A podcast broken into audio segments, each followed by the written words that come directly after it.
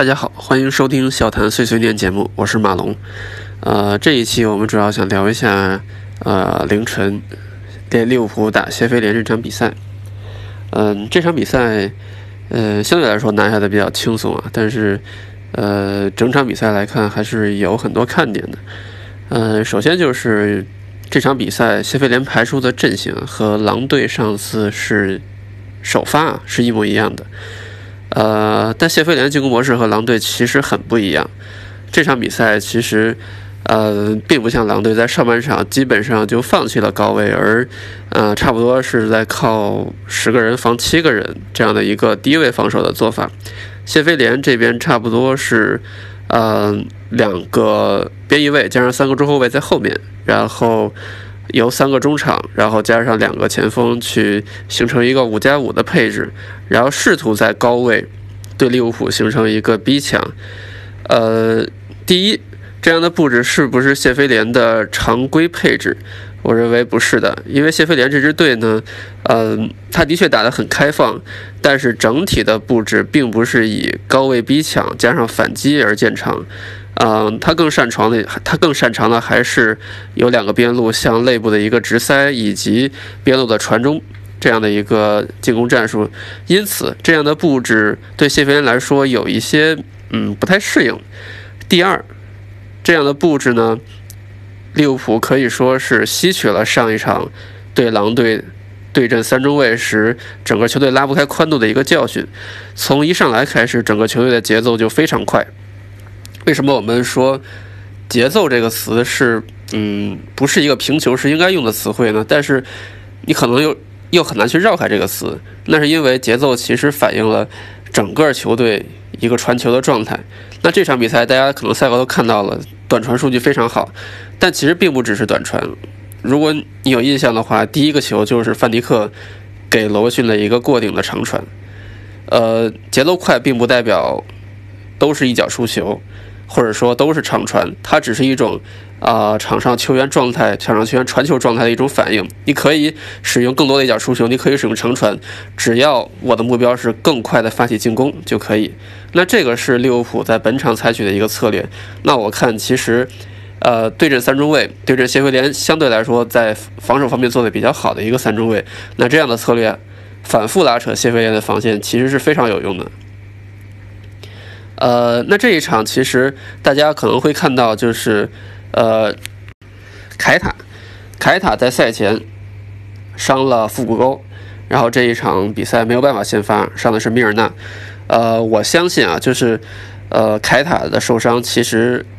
对本场的布置还是有一定影响的。但是上来的是米尔纳，米尔纳的特点是什么呢？他这场比赛其实，呃，你说他技术，他没有办法和。凯塔相提并论，但是你可以看到这场比赛，他出现在了很多很多的位置上，他的无球跑位非常的灵活。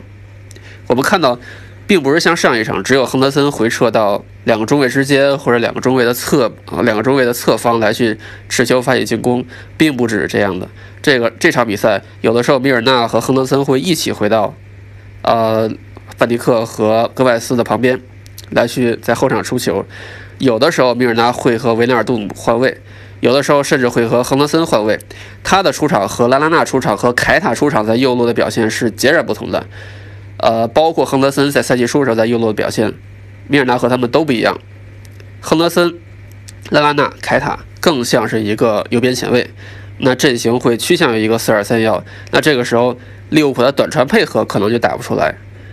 但米尔纳出场之后，他非常注意内收，非常注意无球保护，非常注意在对方实行压迫的时候，在后场增多人数来去破解对方的一个高位逼抢。那这是米尔纳一个最大的作用。还有一个更重要的作用，就是本场比赛最为重要的就是切断谢菲联从后场直接向前场内部送的直塞球。范迪克的功劳很大，戈麦斯的功劳很大，但是两个中场维纳尔杜姆。米尔纳在两个内部的防守也非常重要。当然，亨德森在前顶的时候对持球人的干扰也是非常重要的。这也是为什么亨德森在赛后获选了啊媒体评选的一个最佳球员，因为他本场比赛的原物对切断谢菲联从右后到前的一个进攻实实际上是非常重要的。想破解三中卫，还有非常重要的一点就是菲尔米诺。这场比赛我们看到休息了啊三天多快四天的菲尔米诺，实际上在本场比赛要比在狼队的时候，大家在打狼队的时候从容很多。我们可以看到，呃，他在禁区前沿，在弧顶位置有了更多的拿球。虽然说他的拿球分球效果这场比赛不是很好，但是他出现在这个位置上，比他回撤要更有价值，因为这个时候马内、萨拉赫、菲尔米诺是连成一体的，是对对方三中卫的一个压迫。而谢菲联这边在三中卫的个人能力上，实际上都有一定的缺陷。这也是为什么我们看到最后的退防，就是马拉啊马内和萨拉赫连线这一块，呃。他们的配合的意识也是有欠缺的，直接给马内留出了一个斜插的巨大的空隙。谢菲联这个队很有意思，你可以看到他的嗯体系还是非常成型的，但是本场比赛其实和惯常确实不太一样。除了我们刚才说过的高位逼抢以外，啊，他比较依赖的右路伦德斯达姆和巴尔德克这边的进攻，这场比赛这场比赛是完全的没有打出来。一方面是范戴克游移到了高位。那其实他的阻断对于球队的防守来说非常重要。另外一方面，这一侧的利物浦进攻的火力也非常猛。那巴尔德克这场比赛基本上都待在后面，他没有形成一次有效的压上助攻。呃，最后我们来说一说，呃，现在来说大家比较关心的，为什么说范戴克、戈麦斯的搭档效果更好？为什么说他们一出场就能实现零封？啊，我觉得这个事情呢，呃，在我看来，我还是坚持之前的观点。呃，并不是说戈麦斯的能力要比马蒂普和洛夫伦要好，并不是这样的。呃，我们还是就事论事的要看这个比赛，我们不能简单的去看一个人的特点，并适不适合和另一个另一个人搭档。那这几场比赛，呃，除了打沃特福德遇到了真正的威胁，差点被进球以外，对阵莱斯特，莱斯特是罗杰斯的防守布置和战术布置是有失误的。导致他的进攻完全没有打起来。对阵伯恩茅斯和对阵谢菲联这场都特别像，因为这两个队在被进第二个球之后，基本上就很难很难再去发动有效的进攻了。一方面说是球员士气的影响，那另一方面是这两个队本身在最近的进攻端连续遇到了很多问题。呃，他们的打法相对来说比较单一，像伯茅斯，我们都知道，其实走路的约书亚金。哈里威尔逊的定位球，以及弗雷泽的传中，还有啊卡隆威尔逊的头球，这些进攻套路，以及谢菲联，其实和博茅斯相对来说有些像，但他但他打的是三中卫，一定程度上更加减弱他们进攻的火力。那这场比赛其实就是，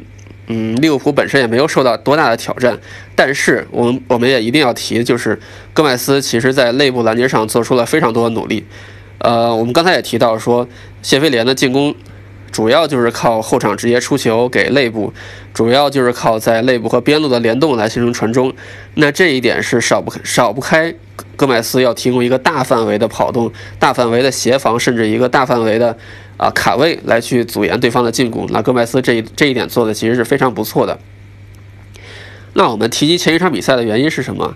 呃，我们可以看到这一场比赛，呃，狼队、莱斯特。啊，还有这场的谢菲联，其实，在某种程度上给利物浦的压迫做的都不够，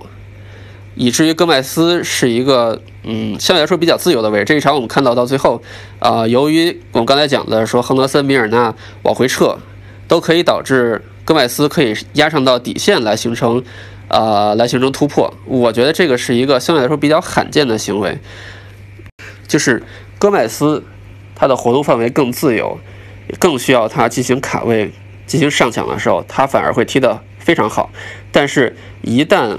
利物浦受到长时间持续性的压迫，那戈麦斯还能不能够，啊，继续和范戴克一起完成零封？这个其实还是还是需要考验的。因为我们反复提及，戈麦斯的弱点并不是在现在这样开放性的一一种比赛当中，他能够为球队提供的帮助。他的问题最大的还是在阵地战反复的。被对手冲击防线的时候，能不能够站住自己的位置？能不能够对每个高空球做到一种，就是即使我轻，即使我拿不下第一点，那我也能在很恰当的时机出现在第二点，来完成对啊对面持续性进攻的一种破坏和干扰。那这个才是戈麦斯，我们长期来看啊，需要留意他是不是能够完成一种长足进步的啊一种考量。好，这期的。笑谈电台碎碎念就说到这里，感谢大家收听，我们下期再见。